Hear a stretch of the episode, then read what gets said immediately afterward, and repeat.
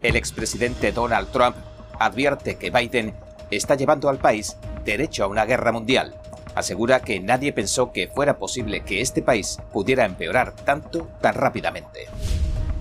Ghislaine Maxwell, que puede ser condenada a 50 años de cárcel, trata de reducir la sentencia que le impondrán el próximo lunes. Te contamos cómo. Un informe de la policía revela que los miembros de la Unidad de Vigilancia Electrónica V se infiltraron vestidos de civil entre los manifestantes del 6 de enero. Bienvenidos a En Primera Plana, soy David Rojas. Recuerda que estamos en Telegram, que nos puedes ver en Epoch TV de Epoch Times y que si no tienes tiempo mientras cocinas, conduces o haces la compra, puedes escuchar nuestros audios en varias plataformas. Y ahora, recordemos lo más destacado de la semana del 20 al 24 de junio.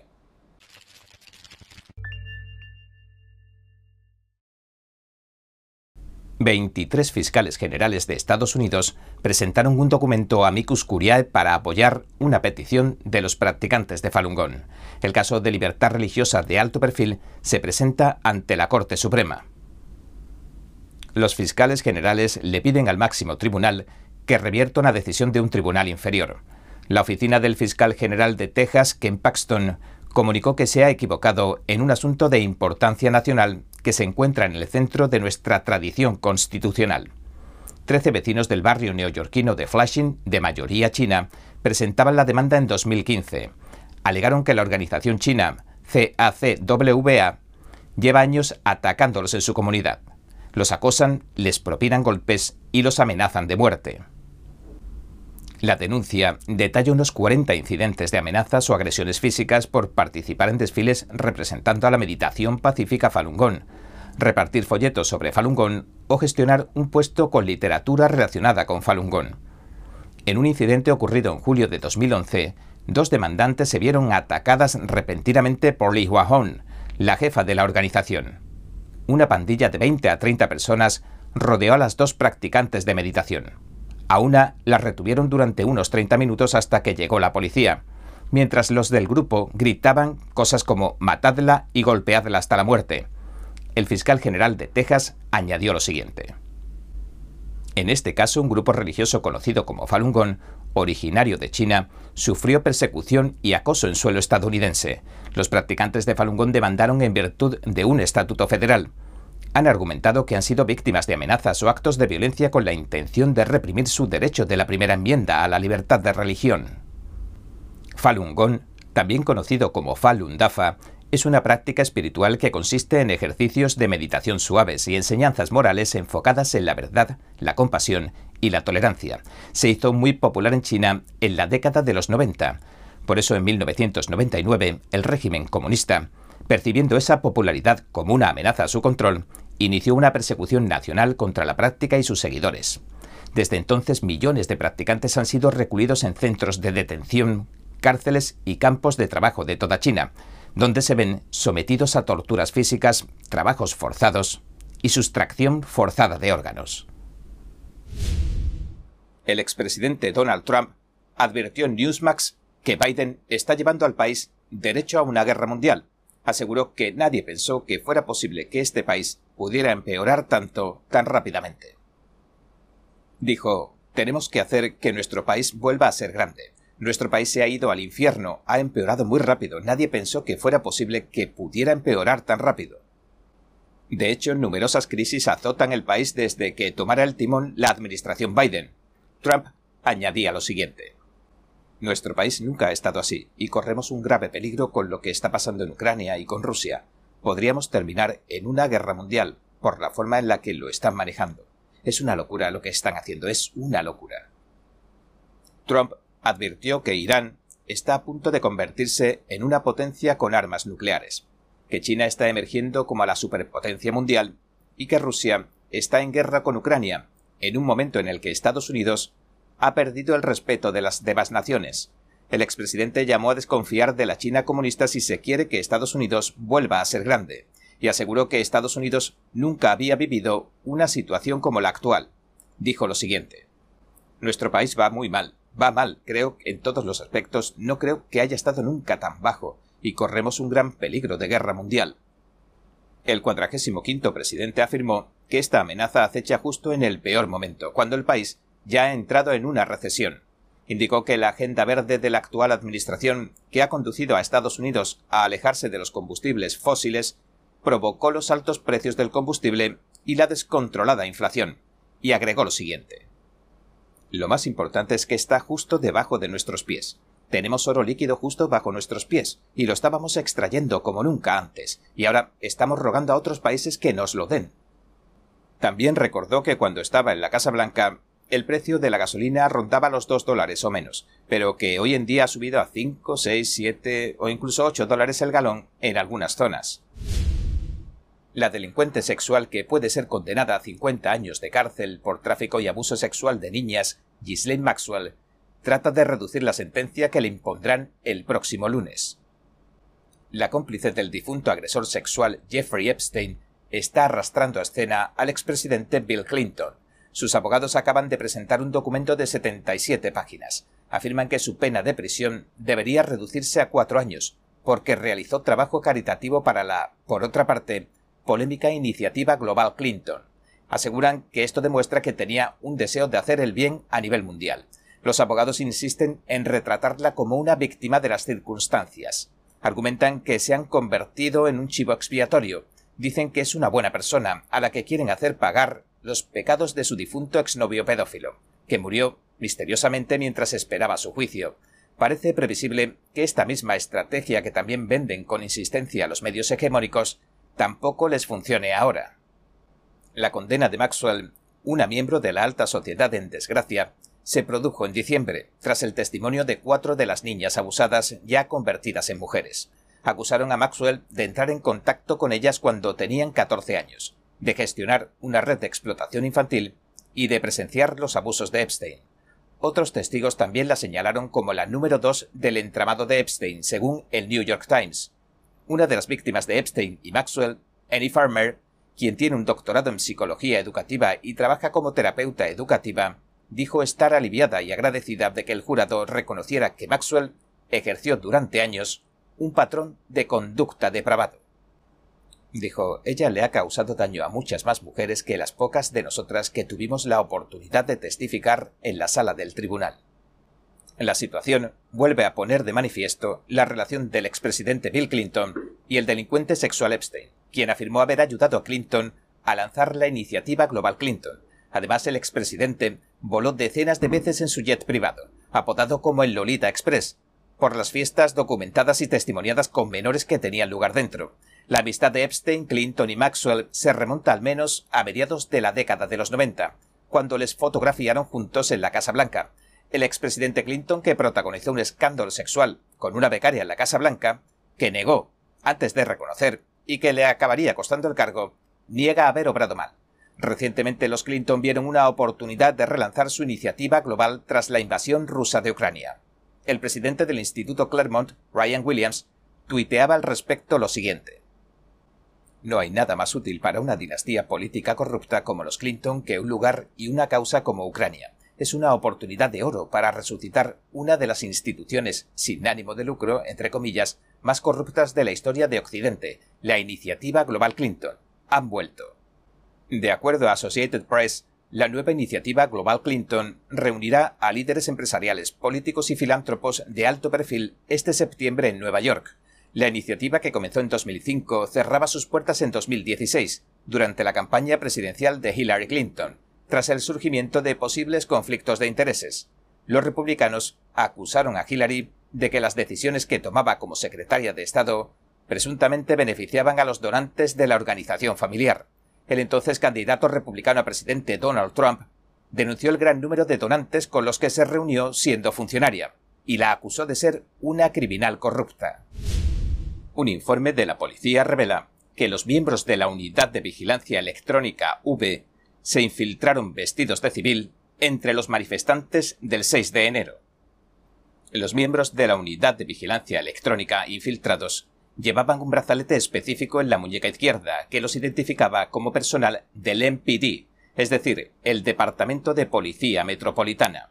El informe aparece en un momento en el que cada vez se especula más con la posibilidad de que los agentes federales y la policía del Capitolio instigaran actos de violencia durante las protestas del 6 de enero de 2021. También algunos dicen que realizaron grabaciones en vídeo con el fin de tender trampas. Sea como fuere, las pruebas demuestran ahora que miembros vestidos de civil de una unidad de vigilancia electrónica especial se infiltraron entre los manifestantes para llevar a cabo una vigilancia por vídeo. Las pruebas también apuntan a que el mismo día se produjeron fallas en la seguridad y que provocaron a los policías con el fin de tender trampas. Como informó Red State en octubre de 2021, muchos vídeos de vigilancia muestran a hombres enmascarados abriendo las puertas del edificio del Capitolio de Estados Unidos para permitir la entrada de los manifestantes. De hecho, un vídeo los muestra entrando mientras los oficiales de la policía del Capitolio simplemente se quedan parados, aunque no tuvieran ni idea de quiénes eran esos hombres. Mientras tanto, miles de horas de grabación permanecen retenidas por la Fiscalía.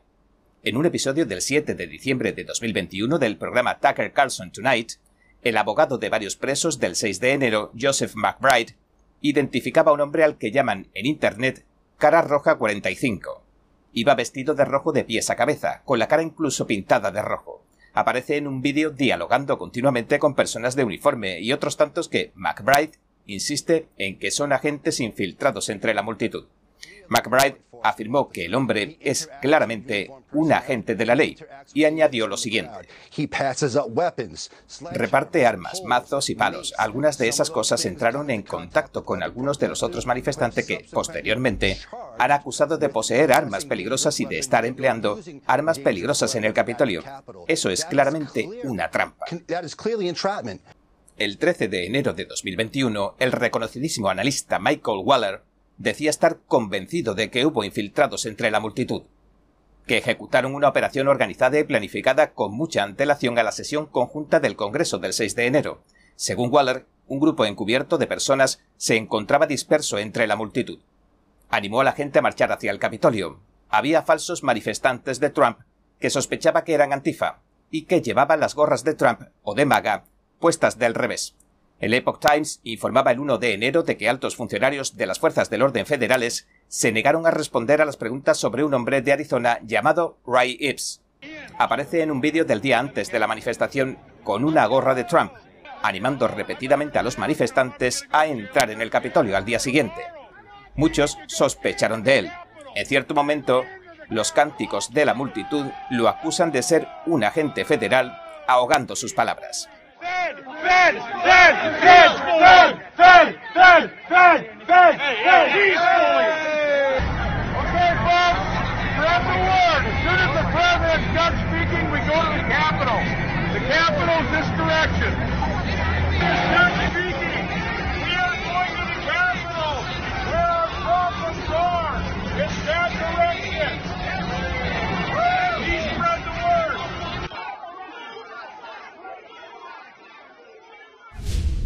mayo, detenían en Hong Kong al cardenal Joseph Sen, de 90 años. Andrew Brinberg, antiguo embajador de Estados Unidos ante las Naciones Unidas, alertó del hecho. Asegura que es una señal de que Beijing no deja de recortar libertades en el centro financiero. El 11 de mayo, la policía de Hong Kong detenía a Zen, de 90 años de edad, antiguo jefe de la Iglesia Católica de Hong Kong, también detuvieron a otras cuatro figuras prodemocráticas supuestamente vinculadas a un fondo que financiaba a los manifestantes de Hong Kong. Las detenciones se realizaron en virtud de la Ley de Seguridad Nacional de la ciudad. El régimen comunista chino imponía la nueva ley en junio de 2020. Como advertían manifestantes y observadores, el Partido Comunista Chino la está usando para reprimir a la disidencia en toda la ciudad. Brinberg dijo en una entrevista en NTD que el Partido Comunista Chino lleva meses mencionando en sus medios, los únicos que hay en China, que la religión está ejerciendo cada vez más influencia en la sociedad. Y añadió, con esto estaba sentando las bases para lanzar una mayor represión y más arrestos. Zen defendía desde hace mucho la libertad religiosa y cívica tanto en Hong Kong como en la China continental.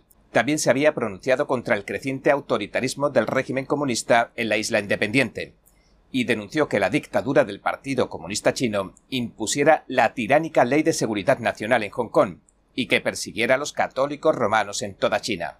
Por su parte, Brainbeck señaló que los regímenes comunistas tienen todo un historial de detenciones y acoso a los líderes religiosos. Dijo que a los estadounidenses puede resultarle impactante la detención de Zen, porque la libertad religiosa siempre ha sido uno de los pilares del estilo de vida estadounidense. Después recordó que los Estados Unidos lo fundaron los inmigrantes que llegaron a este país desde Europa en busca de la libertad de creencias, y agregó lo siguiente. La represión de la libertad religiosa suele ser el primer indicio de que un régimen dado va a acrecentar su persecución, su totalitarismo y sus violaciones de los derechos humanos en general. Un senador republicano advierte que no se ha llegado a ningún acuerdo sobre el marco de la nueva ley de armas bipartidista, como se había anunciado. Las medidas que contemplaría el nuevo marco legal de prohibición de armas de la población incluiría financiación para la salud mental, para aumentar el escrutinio de los compradores de armas de 18 a 21 años, para seguridad escolar y para las controvertidas leyes de bandera roja.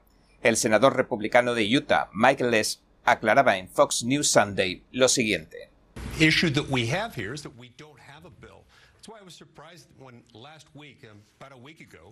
When you had this uh, gang of 20 that emerged saying, we have a deal.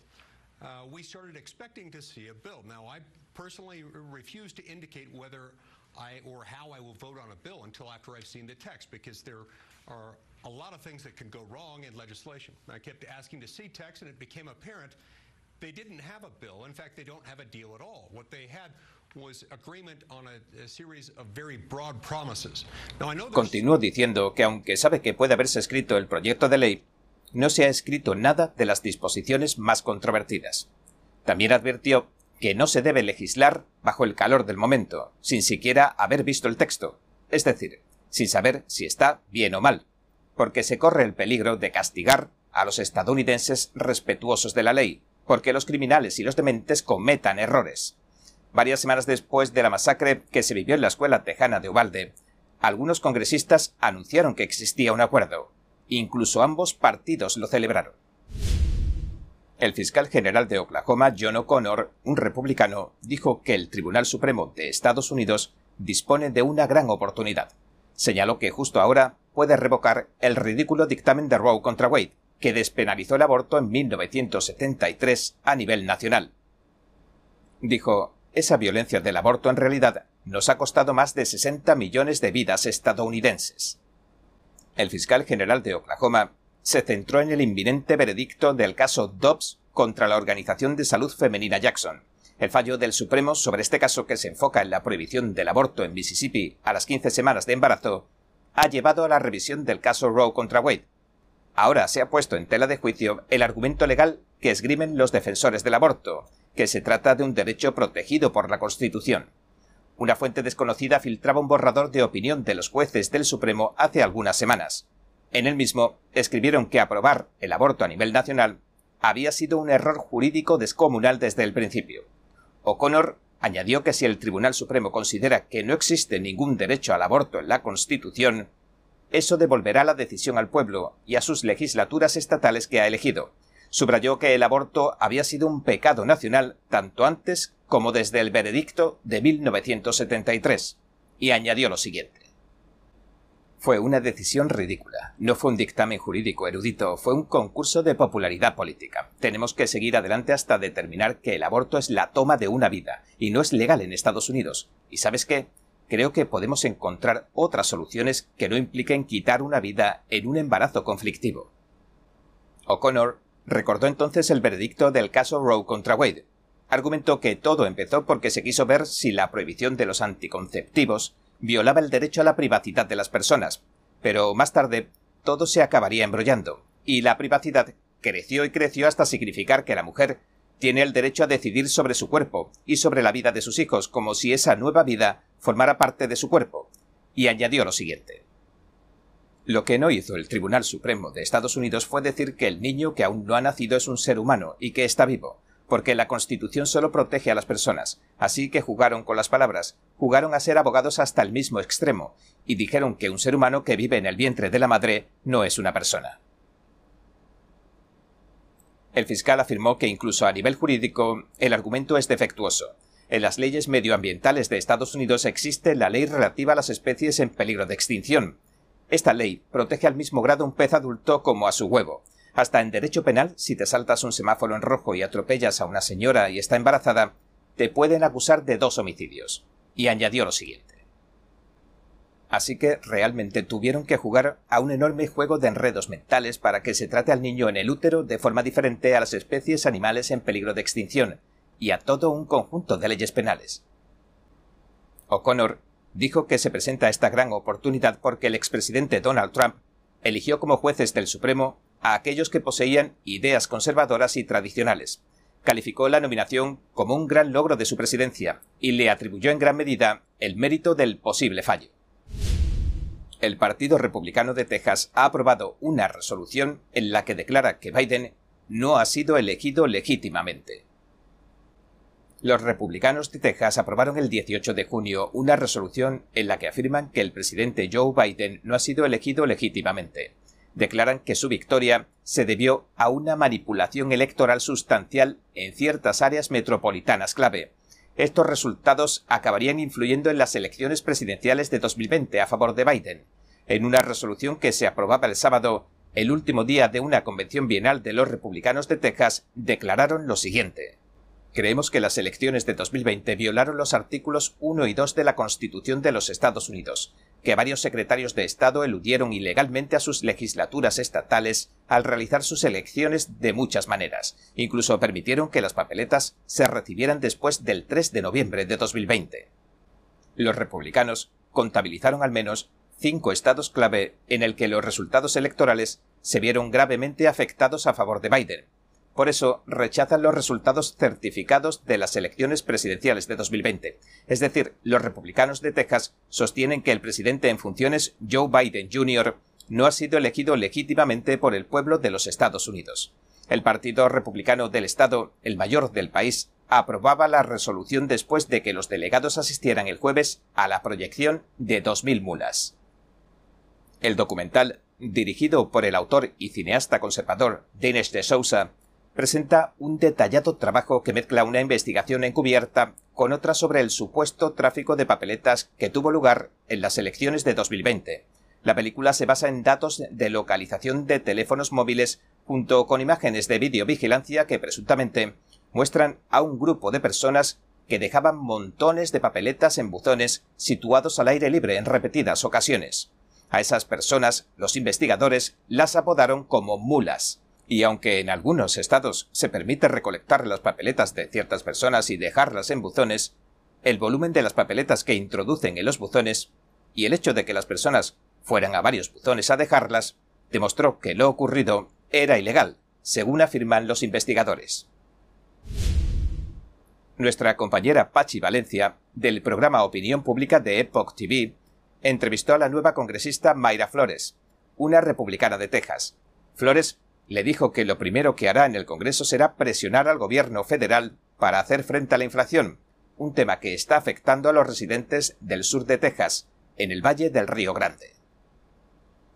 Obviamente que hay muchas cosas que quiero también traer buenos trabajos aquí al valle, porque por muchos años nuestros hijos, nuestras familias se van del valle para tener esas oportunidades y por qué no tenerlas aquí en el valle y ser una voz para mi gente, porque mucha, mucho antes que yo corriera, nadie sabía quién era el Distrito 34, quién éramos aquí. Y ahora tenemos una voz en Washington que es muy importante y es bueno tener representación en ambos partidos. No es bueno cuando un partido se cree dueño del voto hispano.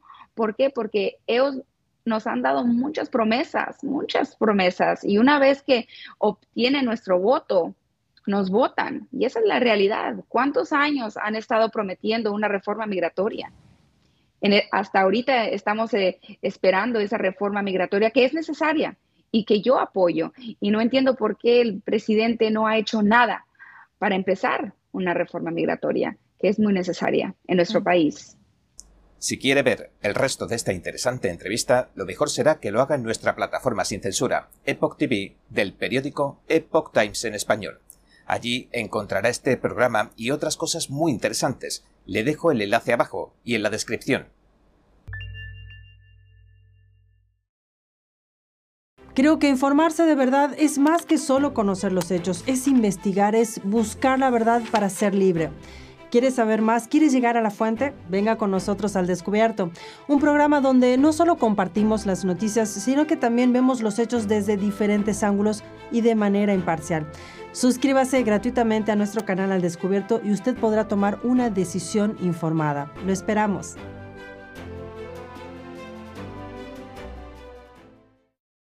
La eterna belleza de la pintura realista al óleo.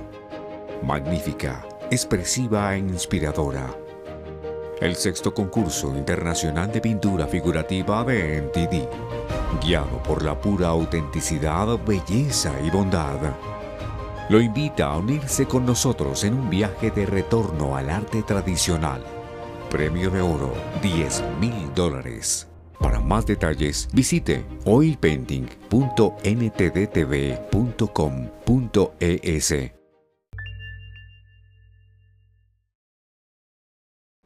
La doctrina de la Asamblea Estatal Independiente es una de las favoritas de los pensadores jurídicos conservadores desde hace tiempo. Ahora el Tribunal Supremo de los Estados Unidos podría comenzar a estudiarla. Parece probable que el Tribunal Supremo acepte el nuevo caso de ley electoral. Los republicanos esperan que reconozca lo que dicen que es la autoridad constitucional preeminente de las asambleas estatales. Esto le otorgaría a los estados el poder para establecer las reglas de distribución de los distritos y de las elecciones al Congreso y presidenciales. Además, frenaría el poder que poseen los tribunales estatales para intervenir en esas disputas. Hace algunas semanas, Tim Moore, republicano y presidente de la Cámara de Representantes de Carolina del Norte, presentaba un recurso contra una orden del Tribunal Supremo de su estado. Este redibujó el mapa electoral del estado en contra de los deseos de la Asamblea Estatal de mayoría republicana. Moore dijo en ese entonces lo siguiente. La Constitución de Estados Unidos es clara como el agua. Las asambleas estatales son las responsables de trazar los mapas del Congreso, no los jueces de los tribunales estatales y desde luego no con la ayuda de agentes políticos partidistas. Tenemos la esperanza de que el Tribunal Supremo reafirme este principio básico y deseche el mapa ilegal impuesto al pueblo de Carolina del Norte por su máximo tribunal. Es hora de resolver la cuestión de la cláusula electoral de una vez por todas. Envió una petición al Supremo el 17 de marzo para que escuche su caso, pero antes enviaba otra solicitud de emergencia al Supremo de Estados Unidos. Le pedía que se suspendiera un fallo del 14 de febrero del Tribunal Supremo de Carolina del Norte. El fallo en cuestión, el dictamen, exigía al Estado que modificara sus actuales distritos electorales del Congreso, antes de las elecciones primarias y generales de 2022. Aunque Kavanagh rechazó la solicitud de suspensión de Moore, señaló que la cuestión es casi seguro que seguirá surgiendo hasta que el tribunal la resuelva definitivamente. Está previsto que el tribunal anuncie sus decisiones sobre las peticiones que quedan pendientes mañana, 21 de junio. Para que el tribunal acepte una petición y abra una audiencia, al menos cuatro de los nueve jueces deberán estar de acuerdo. Cuatro jueces conservadores del Tribunal Supremo han manifestado su interés en pronunciarse sobre la doctrina, y tres de ellos dijeron que se aplicó en el caso Bush contra Gore, que resolvió las disputadas elecciones presidenciales del 2000. Sin embargo, los abogados electorales de izquierdas están consternados por el hecho de que el Tribunal Supremo pudiera pronunciarse sobre la doctrina. Las autoridades de Oregón han incautado 8 toneladas de marihuana, cerca de 18.000 plantas, cuatro armas ilegales y una gran cantidad de dinero estadounidense, los cárteles chinos gestionaban una red de cultivos ilegales. La redada tuvo lugar el 14 de junio.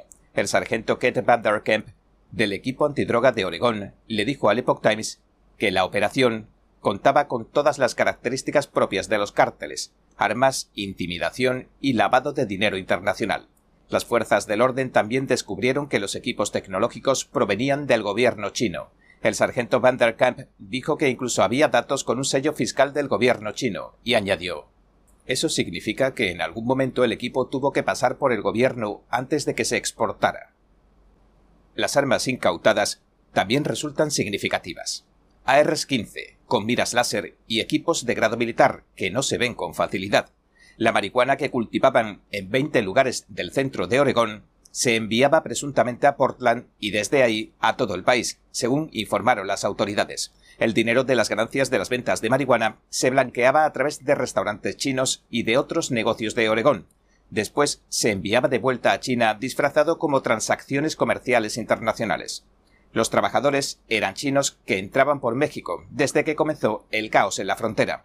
Les prometían trabajos en restaurantes de Estados Unidos, pero acababan trabajando como narcoesclavos para pagar sus deudas en China y cubrir los costos de su inmigración ilegal. Estos cultivos en interiores que no son inusuales en Oregón y dirigen principalmente chinos o rusos, desvían o roban cantidades significativas de agua de las casas y granjas cercanas. De hecho, esta investigación, que ha culminado en detención, comenzó por las quejas de la comunidad. Denunciaron la pérdida de agua, las luces encendidas todo el día y personas que no dejaban de ir y venir. Tras cientos de horas de vigilancia física y electrónica, a las autoridades identificaron a más de 24 miembros de la organización, 20 propiedades, cuentas bancarias y restaurantes de comida china en el noroeste del Pacífico y en Asia.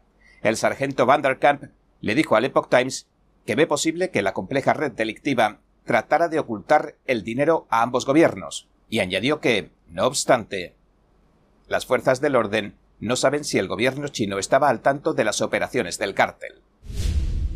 Cuando restan pocos meses para las elecciones de mitad de mandato, la Corte Suprema decide revisar una disputa sobre las leyes de identificación de votantes en Carolina del Norte. En septiembre, un comité formado por tres jueces de Carolina del Norte bloqueaba la ley de identificación de votantes del Estado. En un fallo de 2 a 1, dos jueces del Tribunal Superior del Condado de Wake dictaron que dicha ley viola la Constitución del Estado. Sin embargo, la regulación sencillamente requiere que las personas que vayan a votar muestren un documento con fotografía, bien sea la licencia de conducir, una identificación militar o de cualquier otro tipo.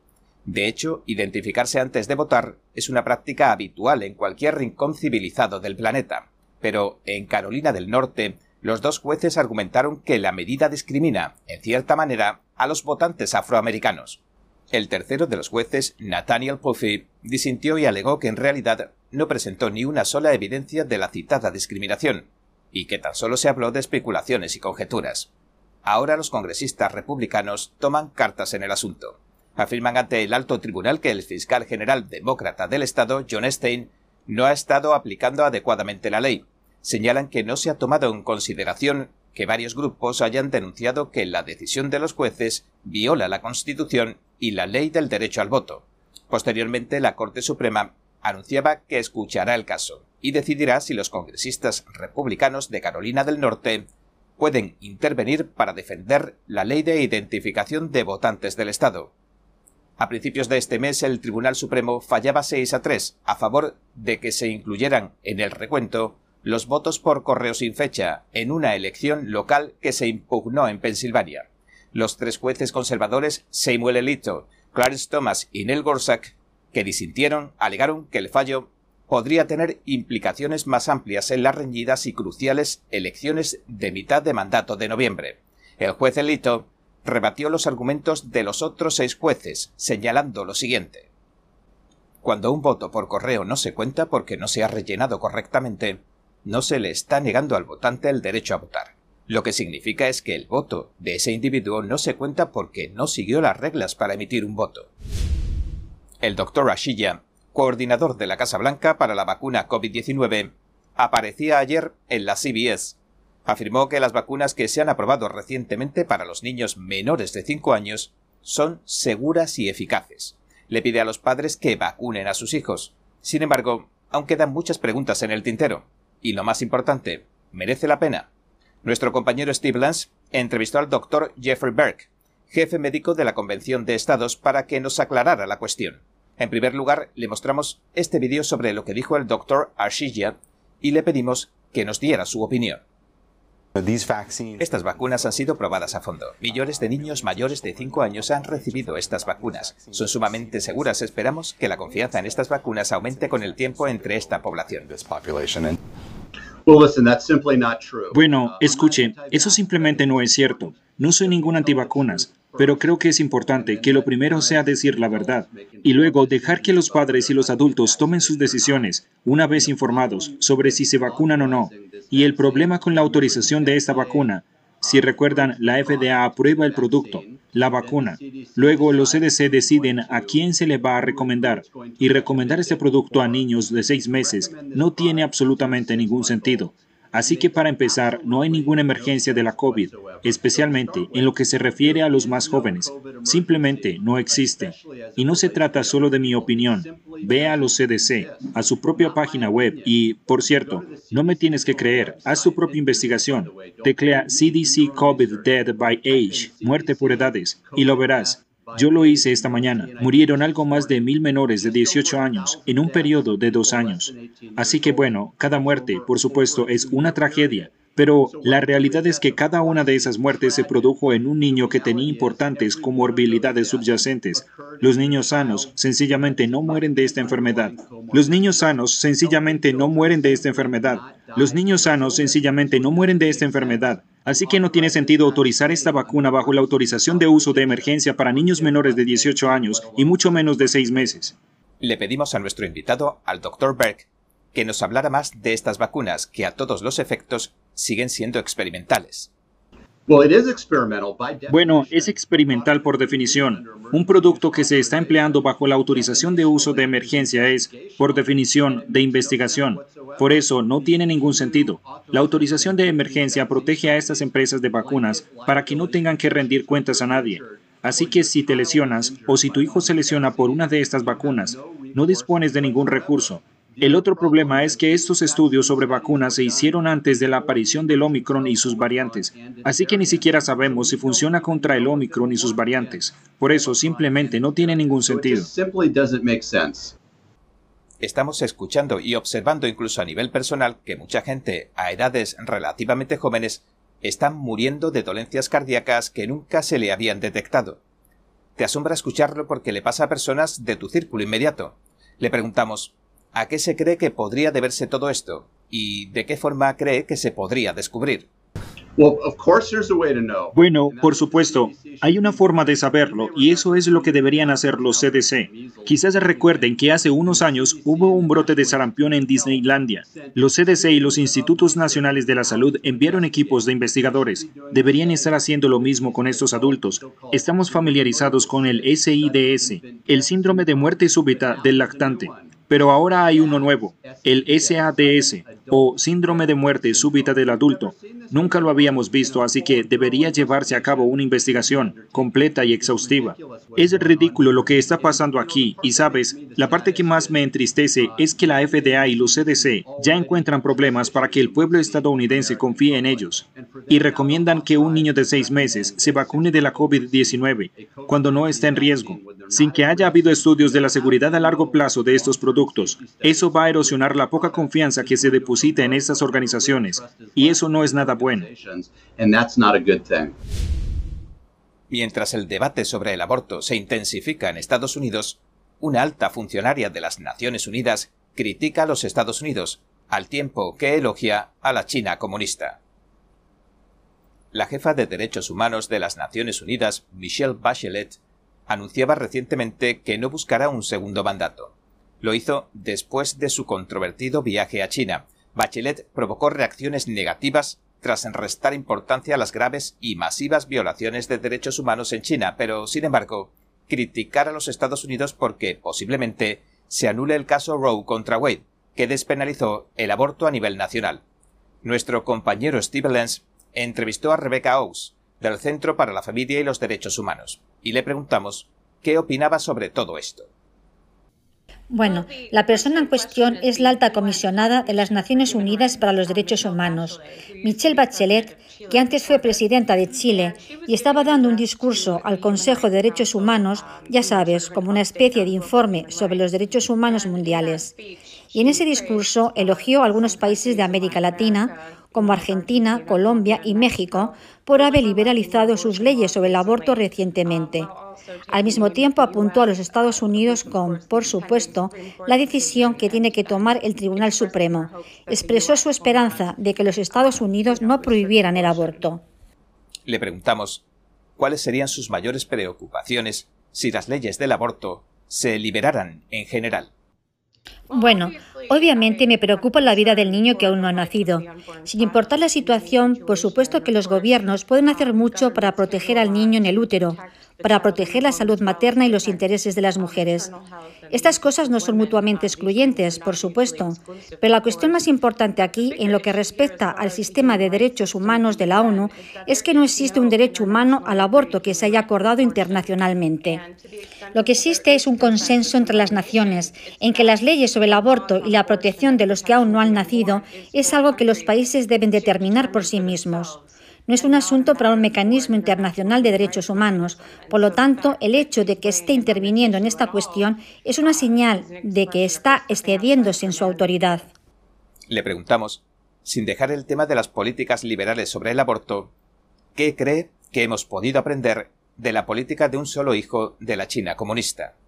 Bueno, como habrán oído, la alta comisionada para los derechos humanos, Michelle Bachelet, viajó recientemente a China.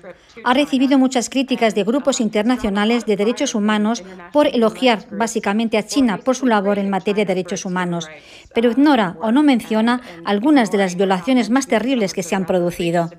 Por supuesto, está la cuestión que usted ha planteado de la política del hijo único, con los abortos y esterilizaciones forzados que se han producido bajo el régimen.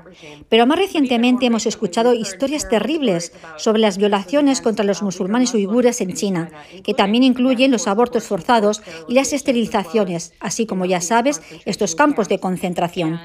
Antes de que viajara a China, ya surgió la preocupación de que no iba a poder viajar sin restricciones para ver lo que estaba sucediendo en realidad y que mucho de aquello iba a ser un montaje, una mera gestión. Y ya sabes que ella en sus comentarios posteriores en realidad no les llamó la atención por las atroces violaciones de derechos humanos que están sucediendo. Y eso ha suscitado mucha preocupación. De hecho, ella, en medio de todas estas críticas, ha anunciado que no va a presentarse a otro mandato como alta comisionada para los derechos humanos. Afirma que esto no está relacionado con las reacciones por China, pero por supuesto el momento es, es muy evidente. De vuelta en casa, le preguntamos por la previsible decisión del Supremo de anular el caso Roe contra Wade, que despenalizó el aborto a nivel nacional, y sobre su repercusión a nivel global. Bueno, desde un punto de vista internacional, por supuesto, es muy importante lo que hace Estados Unidos, tanto en términos de la ayuda que damos, como por supuesto por nuestras contribuciones a organizaciones como las Naciones Unidas y la Organización Mundial de la Salud.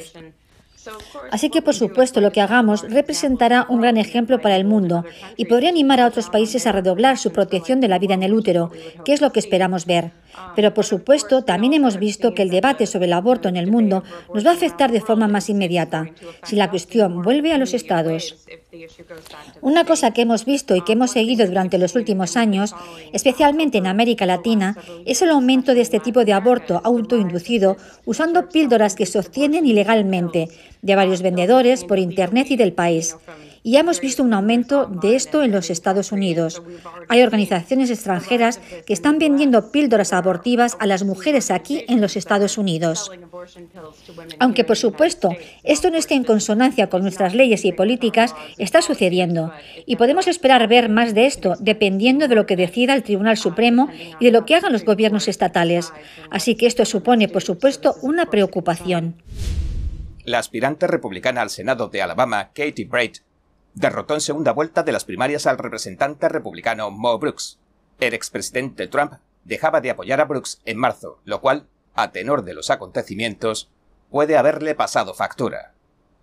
La ganadora, Brett, se enfrentará al demócrata Will Boyd en las elecciones generales al Senado de noviembre. Brett es la antigua jefa de personal del senador republicano saliente, Richard Selby.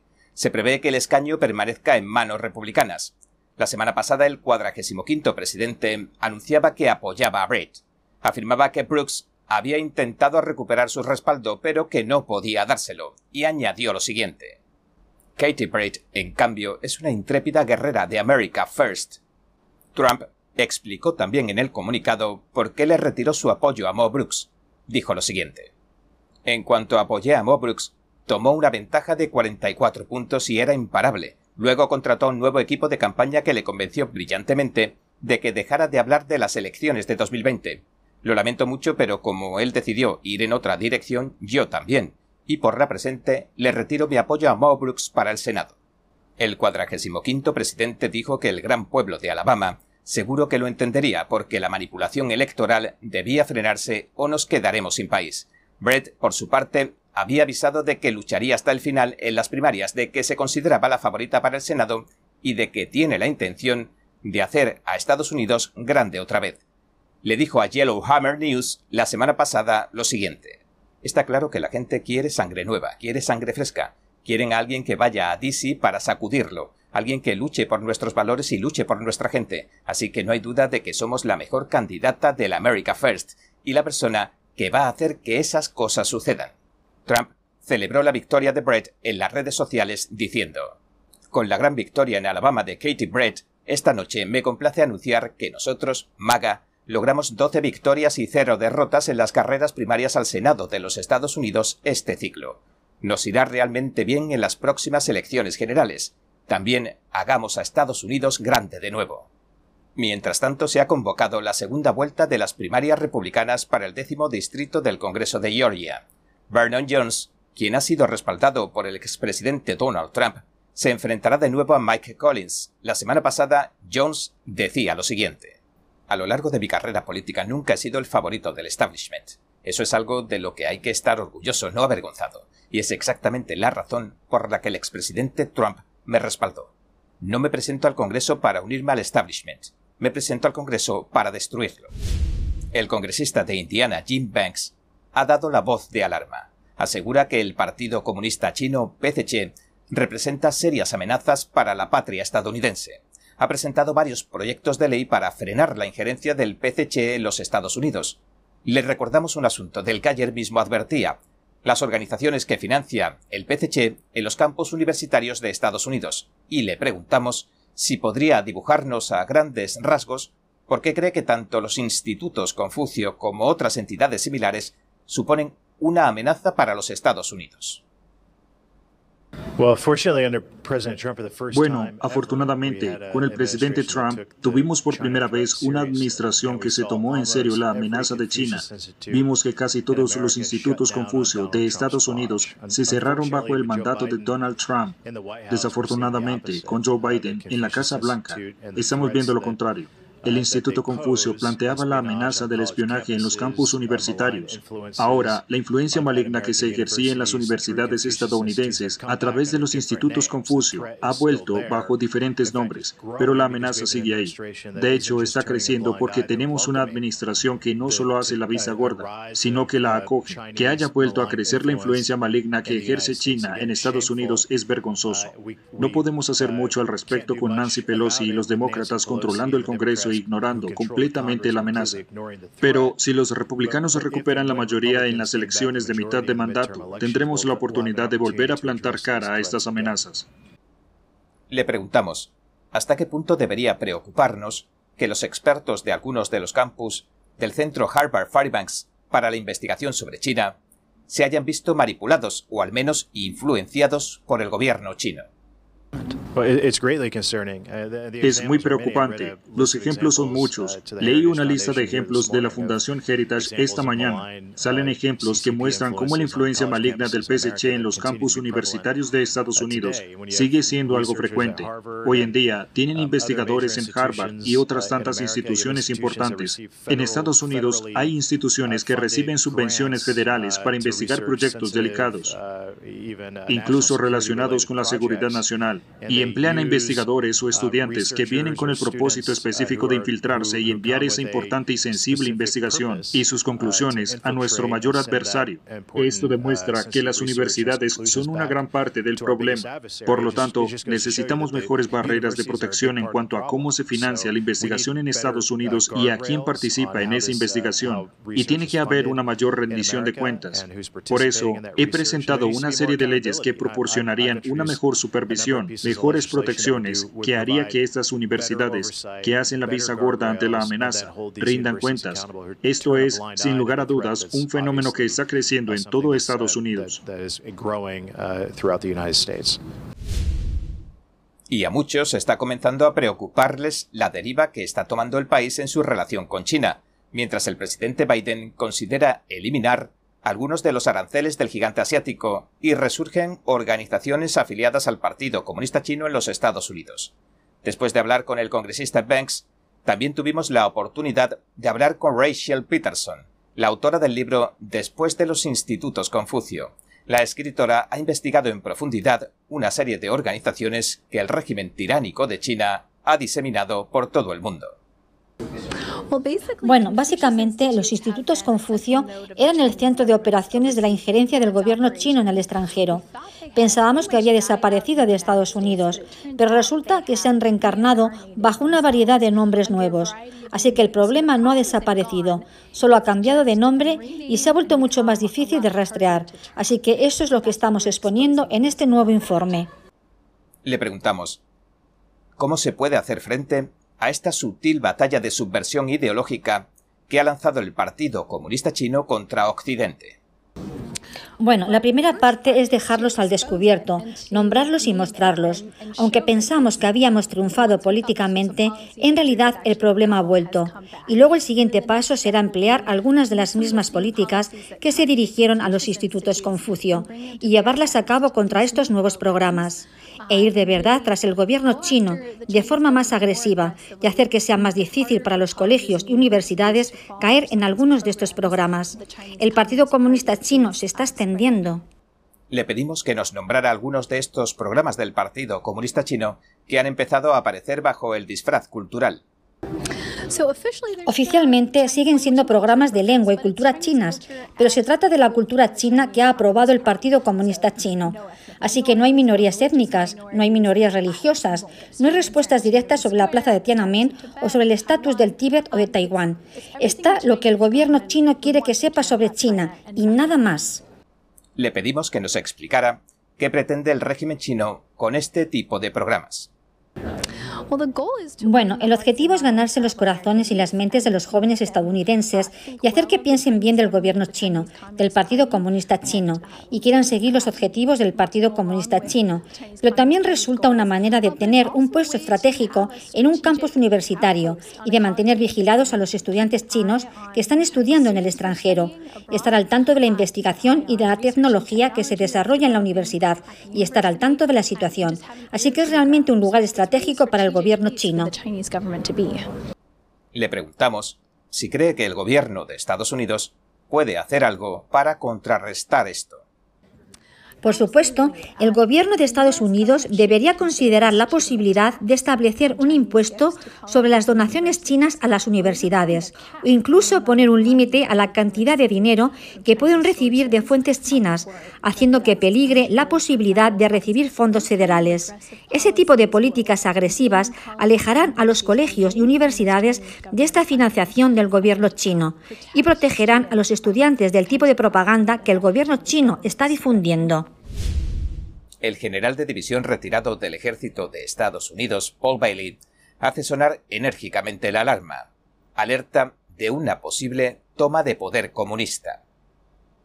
Bailey sirvió durante 31 años en el ejército de los Estados Unidos. Se retiraba en 1992 como comandante general adjunto del ejército de los Estados Unidos del Pacífico en Honolulu, Hawái.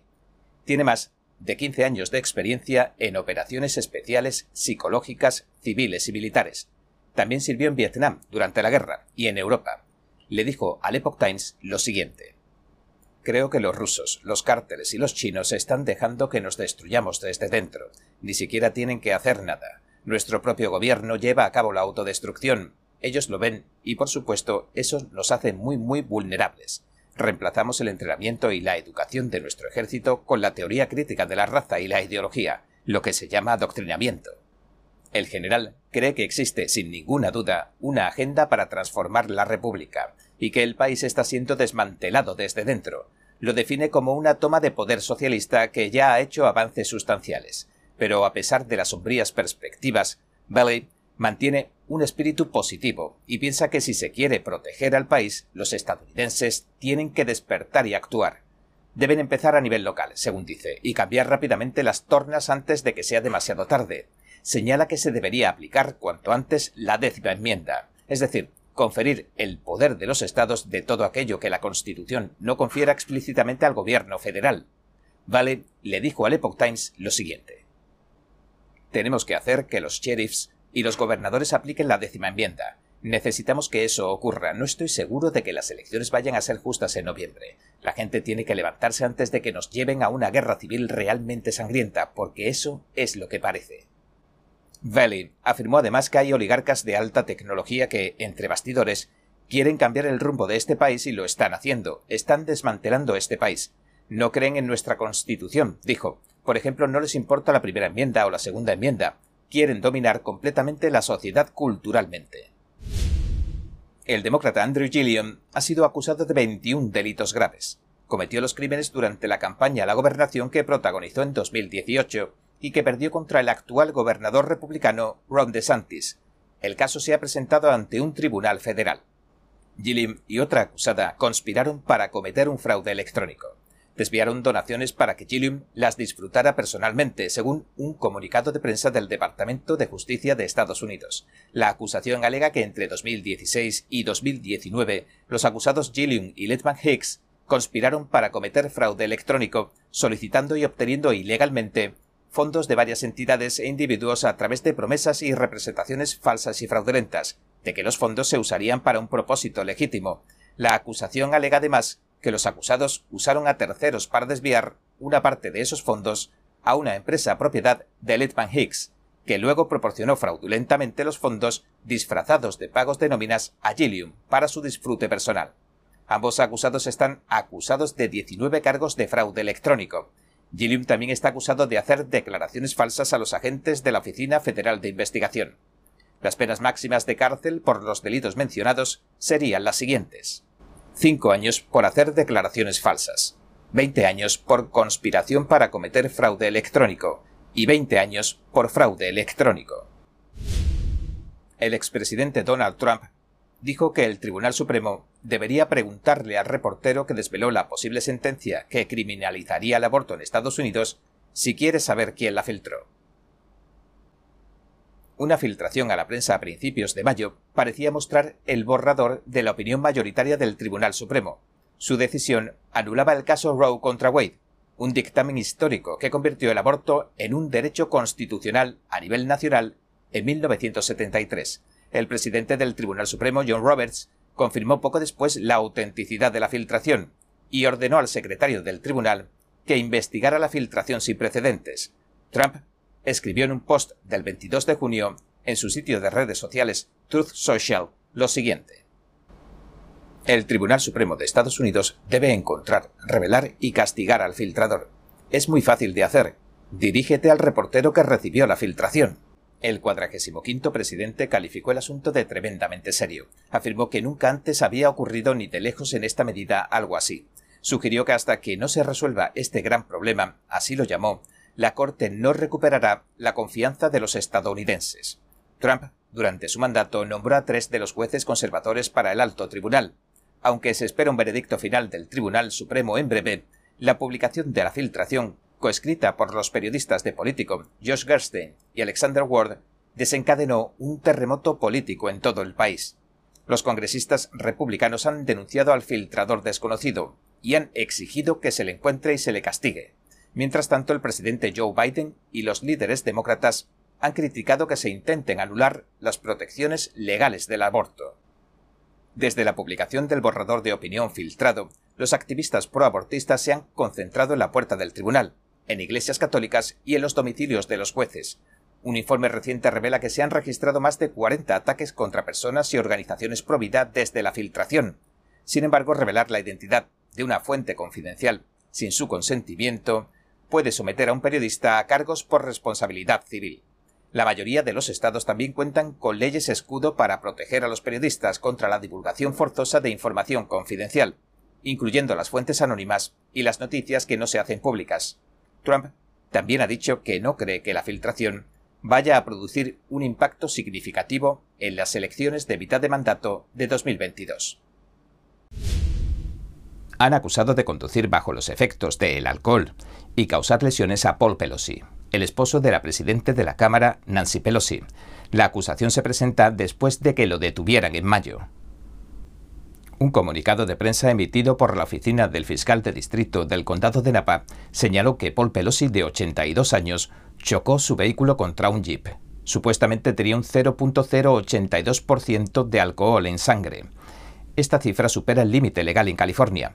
La muestra de sangre, según dijo la oficina del fiscal, se obtuvo dos horas después de la colisión que ocurrió cerca de las doce y media de la madrugada.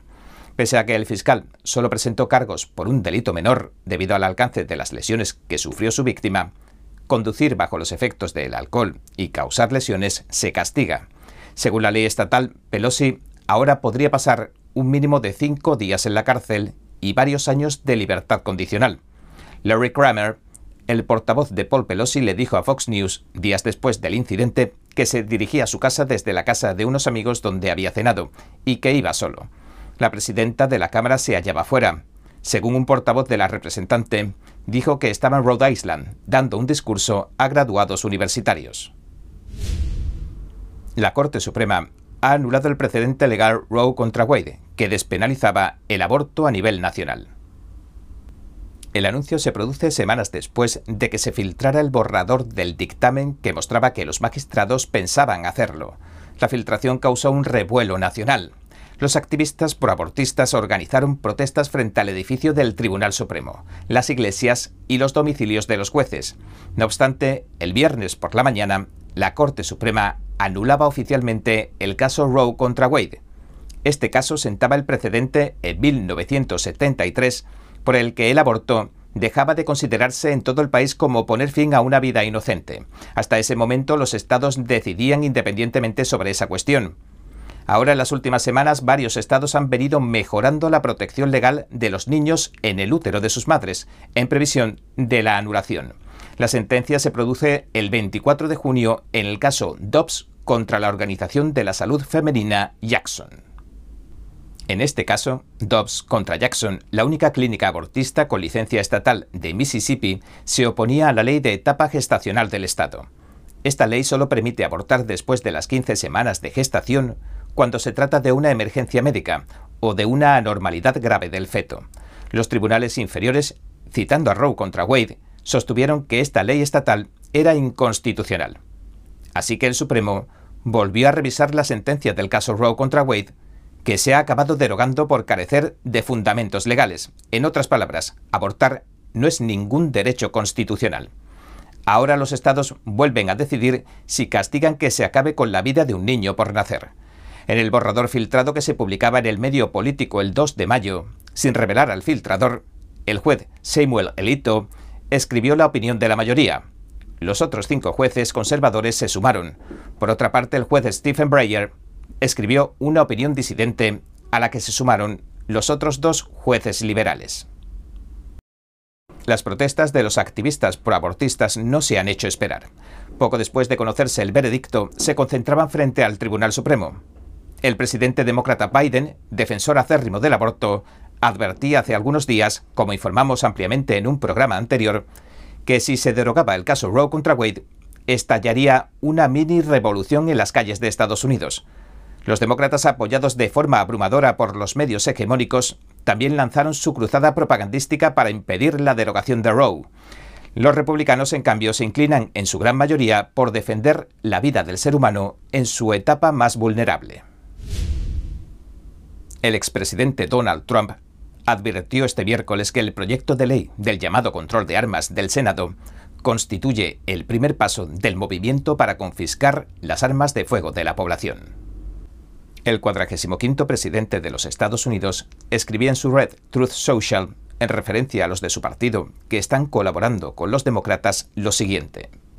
El acuerdo sobre el control de armas que actualmente los demócratas de la izquierda radical están elaborando e impulsando en el Senado con la ayuda de Mitch McConnell, el senador rino John Cornyn de Texas y otros tantos, pasará a la historia como el primer paso en el movimiento para quitarle sus armas. Republicanos, tengan cuidado con lo que desean.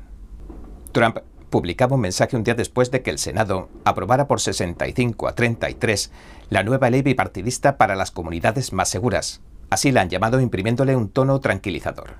15 senadores republicanos se unieron a la propuesta demócrata para romper el obstruccionismo y aprobar la medida. Lo más probable es que la Cámara de mayoría demócrata también la acabe aprobando este fin de semana y pase entonces al escritorio de Biden para que la firme.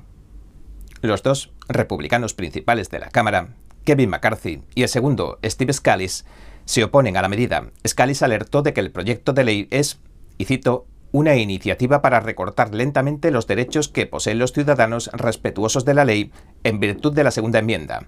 En otras palabras, el derecho a poseer armas. Biden, por su parte, ha elogiado que se aprobara el proyecto de ley, pero algunos senadores como Josh Hawley, de Missouri, criticó el proceso de votación del proyecto, que se produjo de una manera un tanto rápida, tan solo una hora después de que el texto completo de la legislación se publicara el 21 de julio. Hawley tuiteaba lo siguiente. Aquí estamos votando para avanzar en un proyecto de ley que se ha negociado totalmente a puerta cerrada. Se ha publicado hace solo una hora y nadie ha tenido tiempo de leer completamente. Ignora la ola de criminalidad nacional y, en cambio, afecta a los derechos fundamentales de los ciudadanos respetuosos de la ley. El senador James Lankford, un republicano de Oklahoma, explicaba en una declaración el 23 de junio por qué se oponía a la medida. Reconoció que aunque el proyecto legislativo da algunos pasos positivos, como proporcionar fondos adicionales para la seguridad escolar y la salud mental, y aumentar las penas por el tráfico ilegal de armas de fuego, también impide los derechos constitucionales de los estadounidenses. Declaró lo siguiente. Este proyecto de ley no se ha limitado a la salud mental y a la seguridad escolar. También creó nuevos límites a las armas de fuego de manera que no resolverá el problema y tampoco protege los derechos constitucionales de los ciudadanos respetuosos de la ley. Incentiva a los estados a adoptar leyes de bandera roja, que a menudo tratan a los individuos como culpables hasta que se demuestre su inocencia.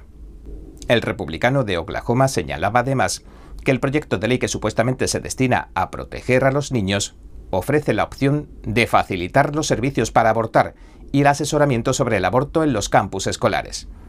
Y pregunta lo siguiente.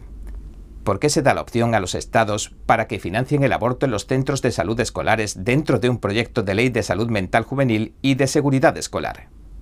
El proyecto de ley también proporcionaría unos 15.000 millones de dólares en los próximos cinco años para facilitar el acceso a los programas de salud mental y mejorar la seguridad escolar, en un intento por prevenir futuros tiroteos masivos como el de Buffalo en Nueva York, donde murieron 10 personas, y el de la escuela primaria de Uvalde, en Texas, donde murieron 21 personas, entre ellas 19 niños. La ley endurece las comprobaciones de antecedentes federales para las personas de entre 18 y 21 años que quieran comprar un arma. Los maltratadores condenados tampoco podrían comprar armas si han cometido algún tipo de delito en los últimos cinco años. En la actualidad, a los maltratadores condenados ya se les prohíbe tener un arma si están casados, viven o tienen hijos con sus víctimas. El proyecto también otorga 750 millones de dólares para hacer que se cumplan las leyes de bandera roja en los 19 estados y el Distrito de Columbia, donde las hay. Esto permitirá confiscar temporalmente las armas a las personas que se consideran un peligro para sí mismas o para los demás, por causas de salud mental. Aunque las leyes de la bandera roja mm, varían de un estado a otro, a menudo no se notifica a los acusados la existencia de una acusación, ni se les da la oportunidad de defenderse de los cargos hasta después de que se les hayan confiscado las armas. También los que se dedican a la compraventa de armas se verán obligados a realizar comprobaciones de antecedentes en todas las transacciones. El paquete legislativo del control de armas también reforzaría las penas por tráfico de armas y compras por encargo, incluyendo multas y hasta 15 años de prisión para los infractores.